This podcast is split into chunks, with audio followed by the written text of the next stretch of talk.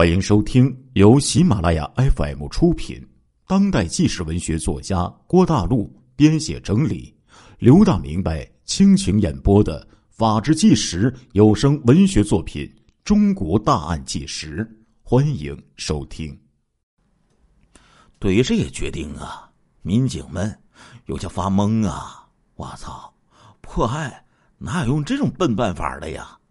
这么搞能行吗？拍完吉林市，二十一万人，那接着是不是要把全省八百万男人全给拍一遍呢？就在这风口浪尖的时候，另一组啊又有了惊人的收获。反复排查前科人员指纹信息的民警有了重大发现。他们经过三轮排查，并没有在最近几年的案犯当中找到案发现场的类似指纹。无奈之下。他们又进行了第四轮排查，将时间呢放宽到了一九八一年以后。这四轮前后对比了不下十万枚指纹，最终真的有了收获呀！十二月十八号上午，昌邑公安分局聘用的退休的刑侦技术干部谢海林有了重大突破。当年呢，没有电脑。完全依靠人眼，用放大镜啊去比对指纹，那难度可想而知。对两万多份指纹卡重新进行复核的时候，谢海林突然眼前一亮，他发现居住在兴华街尾十五号十七组省冶金建筑公司的工人张小林有重大嫌疑。张小林当年入狱的时候留下的指纹。与九二五案件现场遗留的指纹有七点相同之处。根据案卷显示，张小林今年二十六岁，犯案的时候竟然只有十八岁。在著名的八三严打之中，张小林因盗窃罪被判刑三年。一九八六年释放之后，张小林就成为吉林。冶金建设公司机电分公司的工人，专组一看呐，大喜过望，就决定立即进行抓捕。张小林住在中兴街一栋居民筒子楼里，全楼人口很多，四通八达，抓捕啊，一定很有难度。况且，张小林如果真的是匪徒，他肯定有枪啊。一旦张小林持枪顽抗，那就更难对付了呀。只是搞了这么久，好不容易有所突破了，就算不是他，也得把他先抓住了再说。十八号晚上八点钟，八名干警组成了抓捕小组，荷枪实弹的来到了张小林家的门口。干警开始敲门，梆梆梆，谎称啊是居委会的。来查看暖气管子。张小林这小子呀，也很狡猾，根本呢没被骗，敲了半天也不开门。如果枪支就在张小林的家里，估计呀他早就开枪射击了。见到张小林不开门，警方敲了几分钟以后，只好破门而入，一脚踹开门，八名干警。就将张小林按倒制服。奇怪的是啊，张小林并没有抵抗，但是不断的高声喊冤，被拖到这个楼道上。张小林的声音呢越来越高，干警只好将他嘴呀给他堵上。被堵上嘴之后，这个张小林呢仍然是奋力的呼叫，直到被拖上了警车。干警们。不是草包啊，他们有多年的办案经验。他们认为，张小林这么喊，应该是给什么人发暗号呢？这个人应该就住在这里。根据居委会大妈的介绍，说同一栋楼的吉林化工设备厂的电焊工邹广强和这个张小林关系非常好，两个人。整天的混在一起，邹广强的身高呢，大概有一米七左右，符合对案犯的描述。不过呢，大妈妈认为啊，邹广强这小子不可能杀人的，那是个有名的窝囊废呀，连女孩都敢扇他，给他十个胆子，他也不敢杀人，绝对不会犯罪的呀。但是这时候，哎，东北民警啊，体现出自己的厉害之处了。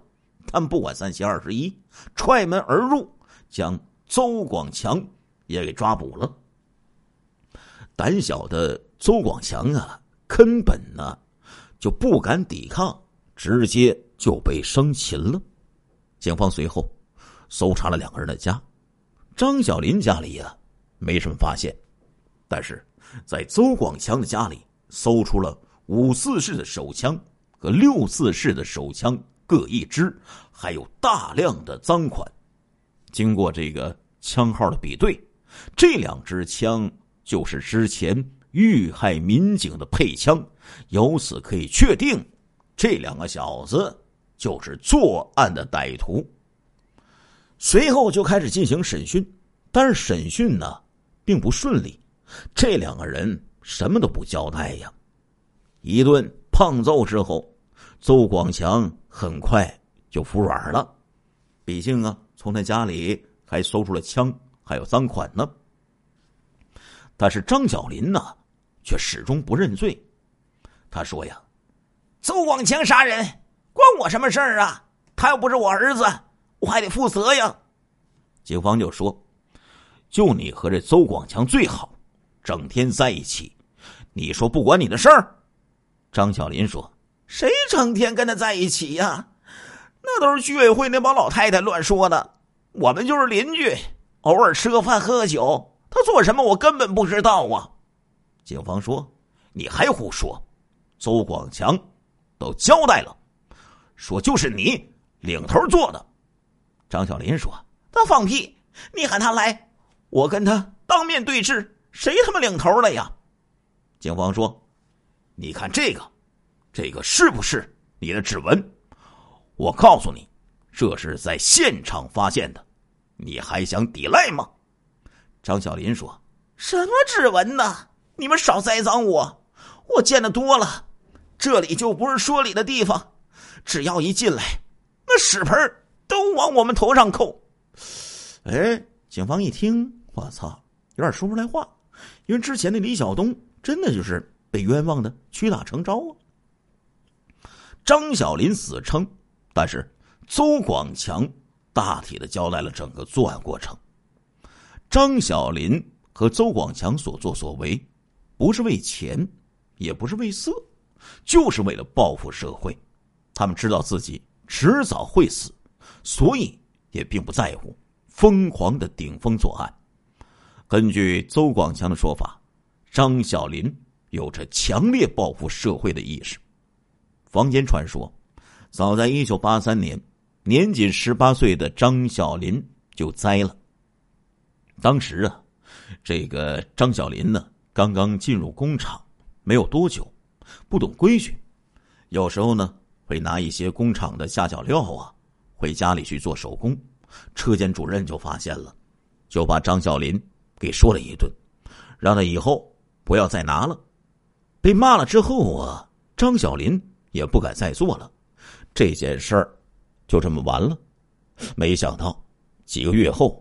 赶上了八三年的严打，每个工厂啊都有抓人指标啊。当时厂领导也找不到别人了，就把年轻不懂事的张小林就给报上去了，说他呢曾经盗窃过。那个时候啊，有一句顺口溜，怎么说的呢？可抓可不抓的，坚决抓；可判可不判的，坚决判；可杀不可杀的。坚决杀，那是严打期间呐。于是张小林就莫名其妙的成为坚决抓和坚决判的受害者，锒铛入狱了。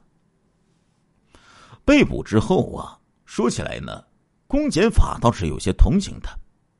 一个毛头小伙子，就拿了一些工厂的零件放在平时啊，不算大事儿民警呢批评。教育一番，让父母罚点钱回家就可以了。最惨呢，不过是拘留几天。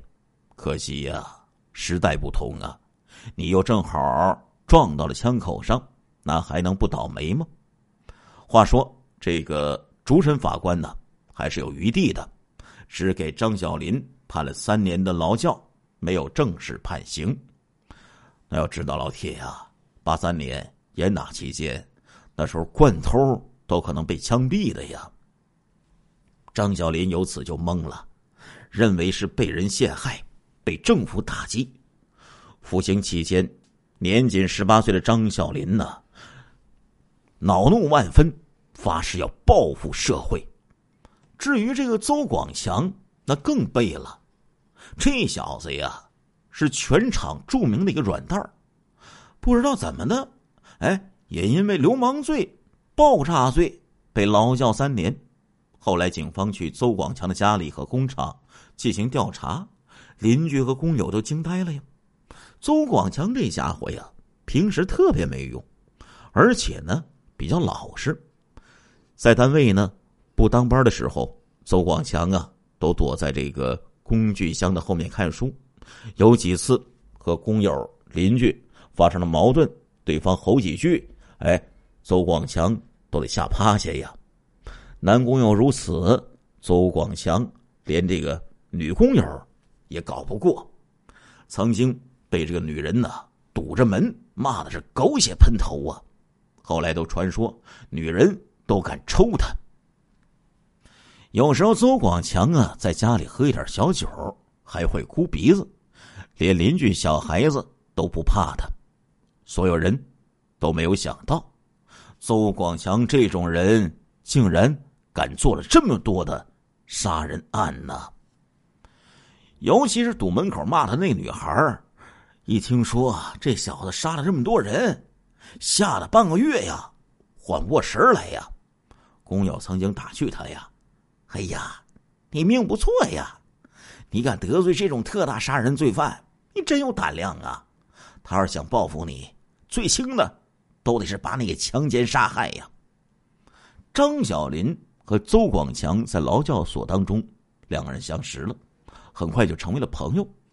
八六年和八七年，两个人先后被释放了，很快就聚在一起，准备啊报复社会。一九八七年到一九九一年十二月被抓。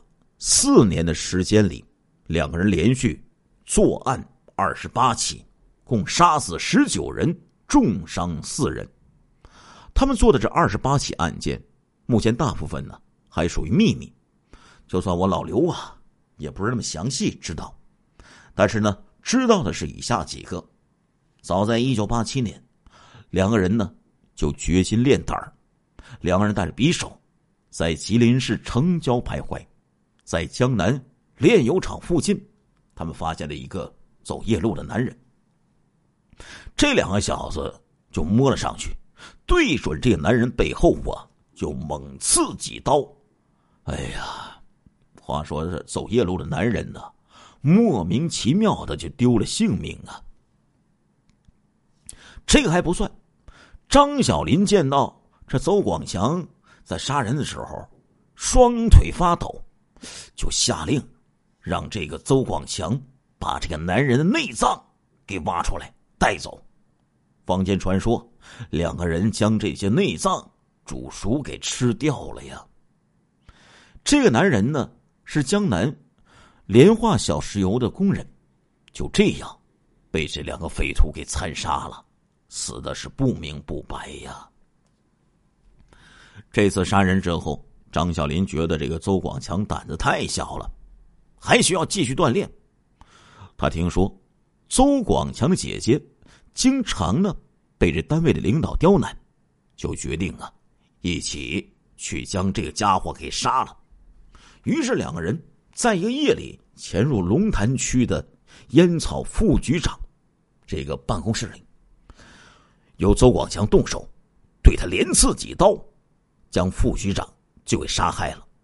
随后，两个人还潜入市东山的火化场，持刀杀死值班的小伙，抢走了不少的钱款，更让人无语的是啊，这两个小子呀，还烧过一辆公交车。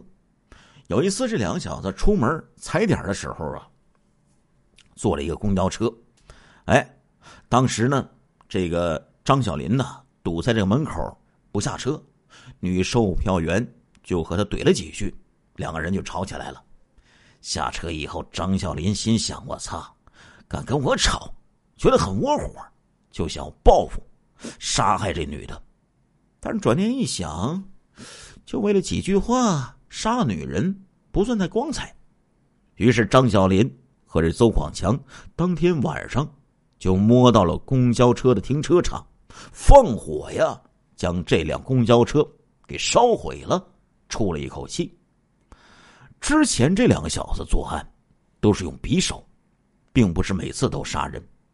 做了十几个案件以后，张小林感觉，如果持刀作案的话，有问题。为什么呢？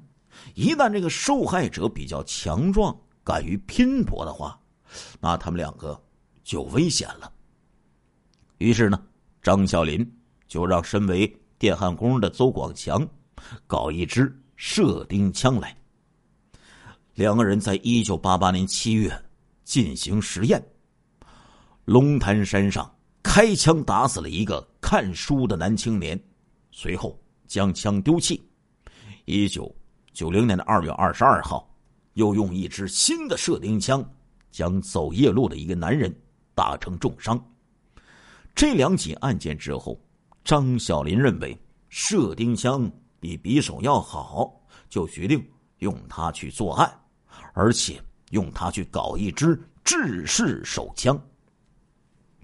他们在一九九一年一月十九号，在矿建机电分公司电工班盗窃了一支射钉枪。这个公司啊，管理混乱。压根儿就不知道有射钉枪丢失，后来排查了七万人，也不知道枪支的来源。案件侦破之后，对昌邑分局兴华派出所的领导和直接负责的民警就进行了严肃的处理，并且要求对市矿建公司保卫处进行整改。